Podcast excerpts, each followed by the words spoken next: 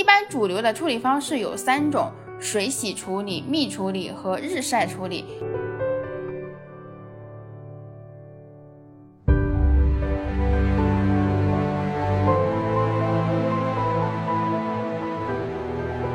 如果你是偏好厚重和饱满的风味，那么你可以试一试日晒的豆子，它应该会给你一些惊喜。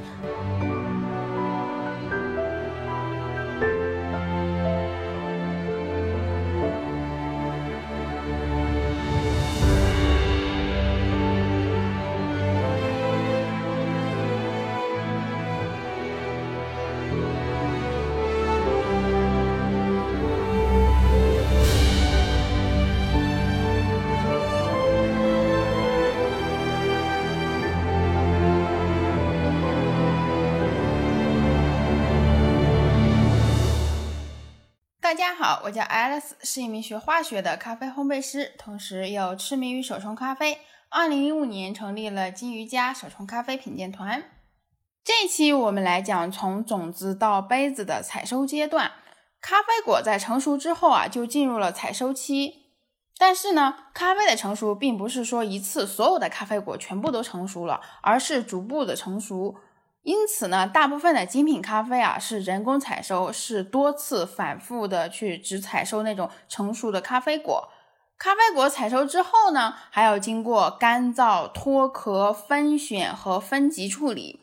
这里面的每一个步骤和工艺啊，它都会对咖啡的风味产生影响。但是呢，因为我们是处在整个消费链的最底端的那个终端消费者，所以我们知道的大概最重要的就是干燥处理的过程。这个过程呢，也被称为是发酵过程或者是处理方式。一般主流的处理方式有三种：水洗处理、蜜处理和日晒处理。不同的干燥处理方式呢，意味着这个咖啡豆啊，它在干燥初期采用的发酵的程度并不相同。这些处理方式的流程呢，大多都是采收之后啊进行清洗，之后呢，在咖啡的果肉和果胶黏膜的去除问题上呢做取舍。如果是做日晒处理的话呢，就直接不用去除果肉和果胶黏膜，直接进行后面的程序就好了。而蜜处理呢，是去除果肉，但是呢保留不同程度的果胶黏膜。水洗呢是直接去除掉全部的果肉，并且呢在后续的水洗浸泡过程当中除去果胶的黏膜，接着呢就会对咖啡果进行一个干燥、脱壳、分选、筛选和最后的去瑕疵。不同的处理方式会带来不同的风味。低发酵的日晒处理呢是更偏柔和酸，基础的风味呢并不复杂，整体的风味偏厚重和饱满。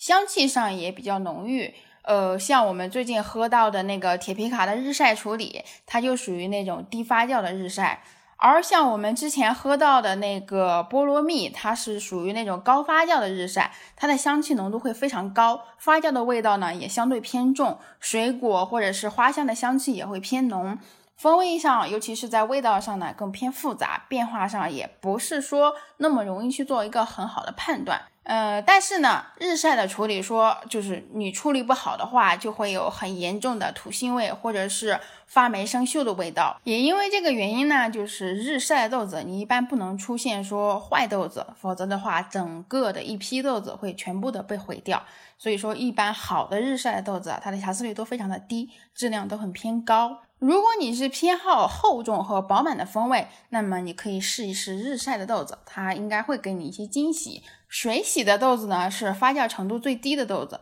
也是他们说的那种更偏咖啡本来的味道的豆子，更能反映出这个地方的地域特色的豆子。它整体的果酸呢也会更突出，像明亮、柔和、有层次。香气上呢，大多是单一香气，或者是标准的那种咖啡烘焙香气，都会在这种水洗的豆子里体现出来。但是也是同样的，如果你水洗的发酵程度不好的话，就会有那种馊了的味道。但是如果说你一些很好的水洗发酵出来的豆子，再配上非常非常合适的那种烘焙方法，那么会把这个咖啡的，特别是那种饱满的口腔质感啊体现出来。我们最近没有喝到什么就是特别好或者特别惊艳的水洗的豆子，所以这个还不是现在还没有很好的例子给，可能下几周就会有了吧，我就不剧透了。如果说你喜欢的是那种偏明显的果酸，层次感很就是很明显，然后也更偏向于浅发酵的豆子，更接近本味的话呢，水洗无疑是一个不错的选择。蜜处理的豆子呢，发酵程度是介于水洗和日晒之间。它主要是利用咖啡的果胶的保留量，对咖啡的香气进行一个调节，所以香气的变化也相对复杂。在味道上的话，它是分豆子的情况讨论的。有一些它会出现说明显的柔和的酸和苦，比如说我们最近喝到的那种蜜处理的铁皮卡。有一些呢，它也会它的发酵味道会非常重，带有一定的热带水果的风味。当然了，处理不当的话，也还是会带来不好的发酵的味道。如果你特别着迷于咖啡的香气，然后对探索咖啡的香气很有兴趣的话呢，那蜜处理无疑是一个很不错的选择。这两年市场上出现了很多的发酵方法，比如说二氧化碳发酵法、酵母菌发酵、红酒发酵等等等等。这些发酵方式呢，有些是可取有创新的发酵，有一些呢就是乱套概念、故弄玄虚。最后呢，就是让咖啡喝起来像一杯那种添加剂超标的果茶，咖啡本身的那种风味呢，就基本上是丧失殆尽了。更严重一些呢，就是一部分的咖啡发酵专家会把一些添加剂。发酵，然后用在一些品质非常差的咖啡豆里面，试图去掩盖说这个豆子本身的缺陷，并且呢，给这样的就是特殊风味，呃，办上一个什么样的理由去贩卖很高的价格等等这些。我个人对这些特殊处理法并没有什么特别的偏好，嗯，因为在我看来，就是说把咖啡喝明白本身就是一件有门槛的事情，各种风味明显的处理法呢，它并不是解决这个门槛最好的办法。而真正的办法是说，你要去引导和教会喜欢喝咖啡的人如何去品饮一杯咖啡，如何去喝一杯咖啡。而我个人追求的呢，更多的也是咖啡的本味，不去破坏咖啡豆本身的自然的味道。所以，我们金鱼家选豆子呢，大多也都是一些基础的水洗啊、日晒啊、蜜处理的这些方式。大众有自己的认知和偏好，我也尊重和理解这种选择。那么我们这期的节目就先到这里了哈。如果有听友还有兴趣做进一步的深入交流，或想申请一对一的话呢，可以在微信公众号的后台联系我。拜拜。